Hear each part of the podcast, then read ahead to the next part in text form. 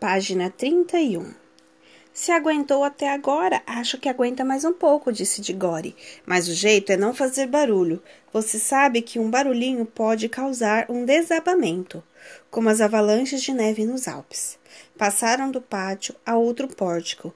De lá de uma escadaria, desta a outra fileira de salões, uns depois dos outros, até que se sentiram tontos Tão vastas eram as dimensões de tudo. Estavam sempre imaginando que iriam encontrar ar livre, na esperança de ver afinal uma espécie de região circundada o enorme palácio, mas só encontravam pátio depois de pátio.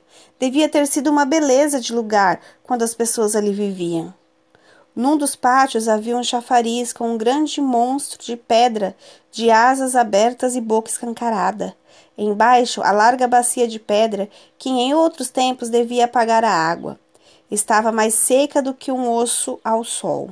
Em outros lugares restavam galhos secos de uma espécie de trepadeira que se enroscara pelas colunas e chegara a derrubar algumas. Mas as trepadeiras estavam mortas há muito tempo. Não viram formigas, nem araras, nem nenhuma dessas criaturinhas que costumavam viver nas ruínas e entre as fendas das lajes partidas. Nada de capim nem musgo.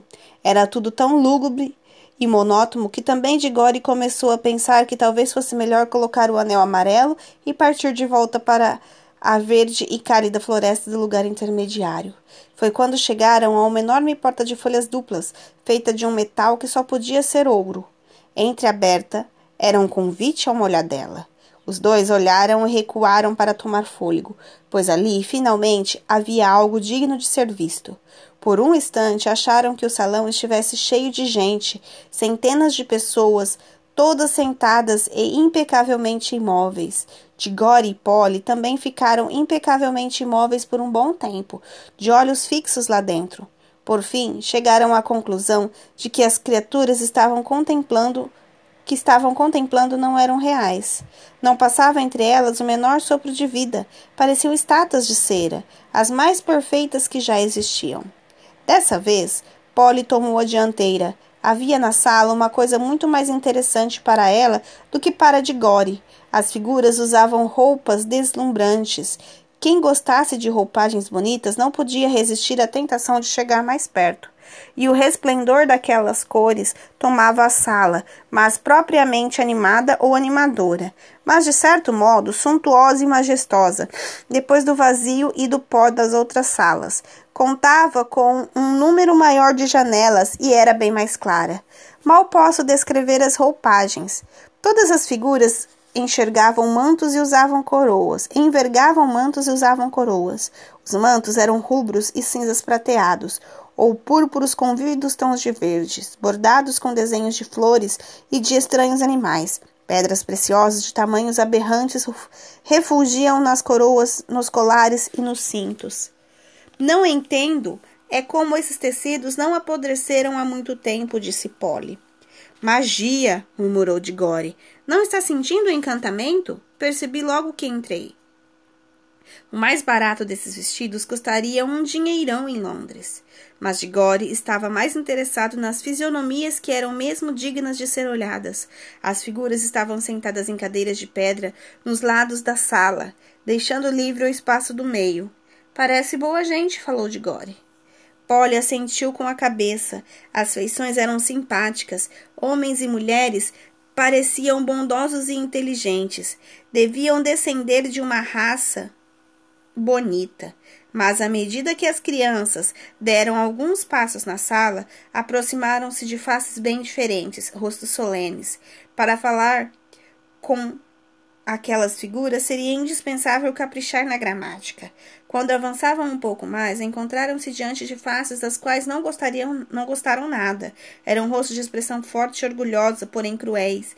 Mais adiante, as expressões pareciam ainda mais perversas, um pouquinho mais, e depararam com expressões mais terríveis ainda, e nem um pouco felizes.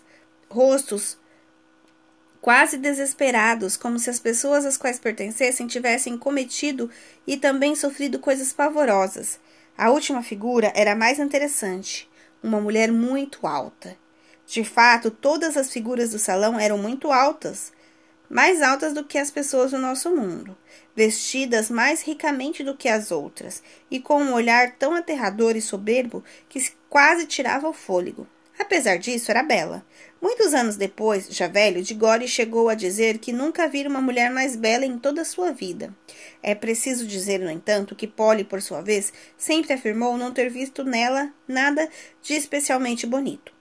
Depois da mulher, havia uma porção de cadeiras vazias, como se o salão tivesse sido protegido, projetado para um número bem maior de imagens. Daria um doce para saber a história que está por trás disso, falou de Gore. Vamos dar uma espiada naquela coisa no meio da sala. A coisa não era propriamente uma mesa, era uma coluna quadrada com um metro de altura em cima, um pequeno arco dourado, do qual pendia um pequeno sino de ouro. Ao lado encontrava-se um martelinho de ouro. Estou pensando, estou pensando, disse Digore. Estou pensando. Acho que tem alguma coisa escrita aqui, interrompeu Polly, agachando-se e olhando para um canto da coluna. Puxa, é mesmo, mas a gente não sabe ler a língua deles. Será que não? Tenho minhas dúvidas. Ambos olharam com todos os olhos. Eram de fato estranhos os caracteres sulcados na pedra, mas então o inesperado aconteceu. Embora o talhe dos caracteres não se alterasse, os dois perceberam que aos poucos, à medida que olhavam, iam tornando-se capazes de entendê-los. O encantamento começava a agir. Logo já sabiam o que estava escrito na coluna. O estilo devia ser melhor, mas o sentido nos dizeres era o seguinte.